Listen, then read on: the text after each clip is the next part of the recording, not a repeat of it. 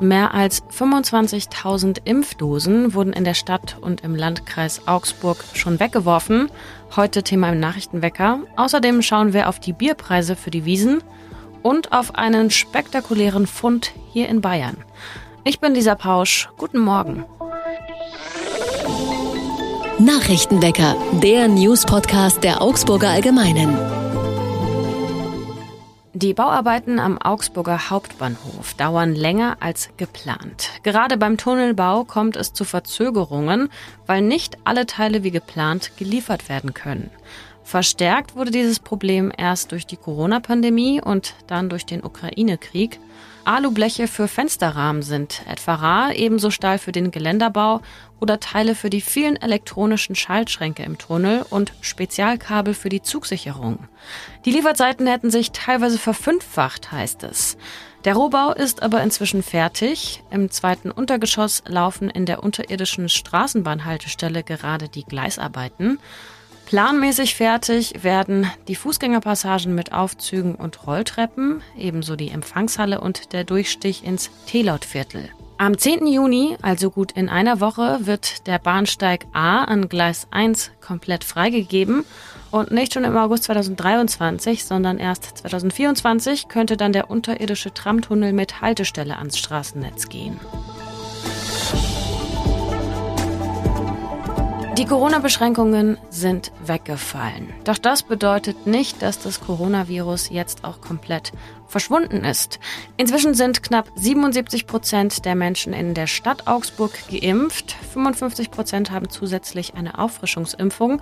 Und es werden wohl auch nicht mehr wirklich viel mehr. Im Landkreis Augsburg sind bereits mehr als 15.000 Impfdosen verfallen und mussten deswegen weggeschmissen werden. Dabei liegt die Impfquote im Landkreis mit 64 Prozent noch deutlich unter der in der Stadt. Im Mai gab es hier nicht einmal 100 Erstgeimpfte. Derzeit steigt nur die Zahl der Dritt- und Viertimpfungen an. In der Stadt Augsburg wurden 11.000 Impfdosen entsorgt. Aktuell sind hier, Stand Donnerstag, knapp 1.200 Menschen mit dem Coronavirus infiziert.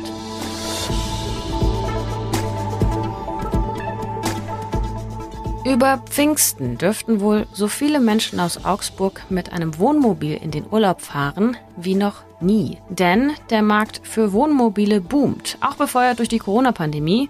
Und der Trip mit dem Zuhause auf Rädern wird immer beliebter. Die Zahl der angemeldeten Wohnmobile hat sich in Augsburg in den letzten zehn Jahren nahezu verdoppelt auf jetzt knapp 2400. Doch die müssen auch irgendwo stehen. In Augsburg ist die Proviantbachstraße im Schlachthofquartier zum Beispiel ein sehr beliebter Abstellplatz. Es ist auch nicht verboten, ein Wohnmobil dauerhaft am Straßenrand abzustellen. Mit einem Gewicht bis zu 7,5 Tonnen gelten für sie die gleichen Regeln wie für PKWs. Anders sieht es aber bei Wohnwagen aus. Die Anhänger dürfen ohne Zugfahrzeug an normalen Straßen nicht länger als zwei Wochen stehen. Die Stadt sieht trotz Beschwerden von AnwohnerInnen über die Wohnmobile in der ganzen Sache kein großes Problem. Perspektivisch sollen die Parkflächen für AnwohnerInnen aber grundsätzlich ausgeweitet werden.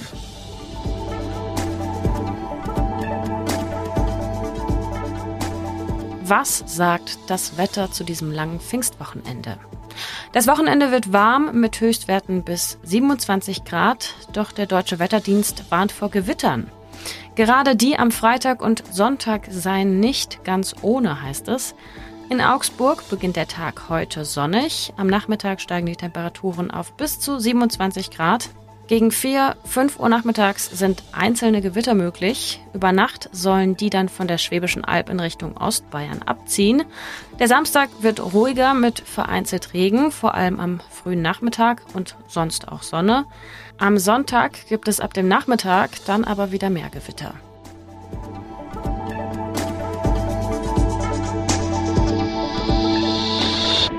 Heute startet das Modularfestival. Meine Kollegin Sophie Sonntag war in dieser Woche bei den Aufbauarbeiten dabei und mit ihr spreche ich jetzt. Hallo. Sophie, bevor wir zum Modularfestival sprechen, du kommst auch gerade frisch vom Firmenlauf, der heute war, oder?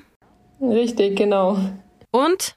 Wie viel? Wie lang? Wie erfolgreich? ähm, also ich würde sagen, sehr erfolgreich. Äh, Stimmung war super und ja, waren über 5000 Leute präsent da. Also war echt mega. Wir hatten das Thema Modularfestival auch gestern schon im Nachrichtenwecker. Es gibt ja vor allem viele Highlights. Rollschuh-Disco, eine begehbare Maske und solche Kuriositäten. Du warst jetzt einen Tag dabei.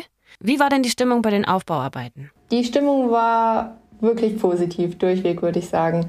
Also alle waren gut gelaunt. Es waren ja so circa 100 Leute auf dem Gelände und jeder hat mit angepackt, hat gefragt, wo kann ich noch helfen. Ähm, würde sagen, durchweg positiv Vibes. Worauf freuen denn sich alle so? Ähm, gibt es irgendwie ein Highlight in diesem Jahr? Auch dein persönliches Highlight vielleicht? Also mein persönliches Highlight äh, sind tatsächlich die kleinen Dinge. Ähm, ich habe hab nämlich zugeschaut, wie auf ähm, Glasplatten die Modularmaske gemalt wurde. Und ja, habe einfach gesehen, wie viel Liebe zum Detail die dabei verwenden, die, ähm, ich sag mal, Anstreicher, die Pinsler. Ähm, genau, also von daher, die werden überall über das Festivalgelände verteilt sein. Äh, genau, also danach werde ich Ausschau halten. Und die Leute freuen sich am meisten ja auf die gute Stimmung und natürlich auch, dass es dieses Jahr einfach endlich mal wieder stattfindet, haben sie gesagt, weil letztes Jahr gab es ja nur ein Festle und dass jetzt einfach mal wieder ein richtiges Fest ist. Und es sind ja einige äh, hauptamtliche und auch ehrenamtliche HelferInnen dabei. Äh, was muss denn da alles gemacht werden? Genau, also so wie ich das jetzt erfahren habe, Klar, hauptamtlich äh, organisiert das ganze Jahr Patrick Jung, das ist die Festivalleitung. Ähm, die Ehrenamtlichen sind in verschiedene Crews äh, oder Teams eingeteilt. Zum Beispiel gibt es ja das Team Platzgestaltung, das kümmert sich um alles, was mit ähm, Holz zu tun hat, also zum Beispiel die Sitzgelegenheiten, die aus Holz sind. Dann gibt es die Side Crew, die kümmern sich um Kabel, um die Instrumente der Künstler, dass die richtig stehen. Und dann gibt es natürlich noch die Gastrologistik, die kümmert sich vor allem um um die sogenannten Bierbomber. Äh, das ist äh, Festivalslang dort und das heißt eben der Bierausschank, die ganzen Stände.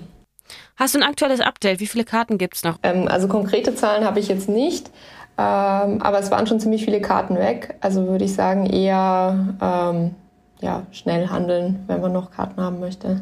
Was ich dir noch fragen wollte, diese begehbare Maske, was hat es denn damit auf sich? Hast du die gesehen? Was ist das? Ja, ähm, ich habe die gesehen im Aufbau allerdings. So wie mir sich das jetzt dargestellt hat, ist das eine Fuchsmaske, eine große. Äh, die ist, glaube ich, vier Meter hoch. Und ja, symbolisiert eben zum einen natürlich die Maske, die wir alle während Corona getragen haben, aber auch zum anderen die soziale Maske, die wir äh, im Alltag tragen, in unseren verschiedenen Rollen. Genau, und deswegen war einfach das Thema Maske ganz wichtig dieses Jahr bei Modular. Und ja, auch hier, also die Maske kann man sich eben sehr hoch vorstellen und dann äh, ist sie bunt mit Acrylfarben angemalt. Und ja, worauf ich noch gespannt bin, was ich nicht gesehen habe, sind die, äh, ich glaube, 34 Schnurhaare, die links und rechts angebracht werden noch. Ähm, genau wie das dann aussieht, bin ich schon gespannt. Wirst du auch dabei sein jetzt äh, heute oder schon am, am Wochenende? Ich werde auch dabei sein, genau. Ich werde am Samstagabend auf jeden Fall da sein und äh, am Freitag dann auch. Denn es könnte ja gewittern. Mhm. Hm. Ja, ich habe auch mit dem äh, Festivalleiter mal gequatscht wegen Wetter, wie er das Ganze so sieht. Und ja, also es, zu dem Zeitpunkt auf jeden Fall sah es noch relativ gut aus. Es sind auch alle optimistisch und letztlich meinte er, ähm, ja, auch wenn es mal einen kurzen Duscherer tut, äh, es ist ein Open-Air-Festival und wir werden das alle verkraften. Ja, letztlich, wir sind ja nicht aus Zucker, ne? Danke, Sophie, für den Einblick und ein schönes Festivalwochenende. Dankeschön. Was sonst noch wichtig wird, NATO-Generalsekretär Jens Stoltenberg hat in der Ukraine einen langen Krieg vorausgesagt. Der Konflikt sei inzwischen zu einem Zermürbungskrieg geworden, in dem beide Seiten einen hohen Preis auf dem Schlachtfeld zahlten, sagte er. Etwa 100 Soldaten würden im Abwehrkampf der Ukraine jeden Tag getötet, erklärte der ukrainische Präsident Volodymyr Zelensky. Seit gestern ist der Augsburger Bischof Bertram Meyer für einen Solidaritätsbesuch in der Ukraine. In Kiew trifft er sich mit dem Oberhaupt der ukrainischen griechisch-katholischen Kirche. Der Big Mac Index ist ein viel gebrauchter Indikator, der die Kaufkraft verschiedener Währungen anhand der Preise für einen Big Mac in verschiedenen Ländern vergleicht. Aber wer braucht schon einen Big Mac Index, wenn es in Bayern auch die Bierpreise gibt? Der Masspreis für die Wiesen in diesem Jahr wurde jetzt bekannt gegeben und er knackt erstmals die 13-Euro-Marke. Er soll zwischen 12,60 Euro und 13,80 Euro liegen. Das sind 15 Prozent mehr als noch vor der Pandemie. Da lag er ja noch zwischen 10 und 11,80 Euro. Die Sprecher der Wiesenwirte versichern aber, dass sie sich diese Entscheidung nicht leicht gemacht hätten. Neben den Kraftstoff- und den Lebensmittelpreisen seien auch die Gehälter der MitarbeiterInnen gestiegen, und zwar um etwa 16 Prozent. Außerdem hätten viele Wirtinnen und Wirte auch in den Pandemiejahren Kosten gestemmt und das ganz ohne Einnahmen.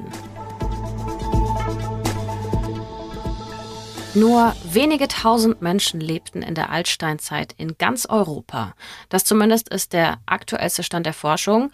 Umso besonderer ist es also, hier auf Knochen und Überreste zu stoßen. So geschehen nun im Landkreis Ansbach in Bayern.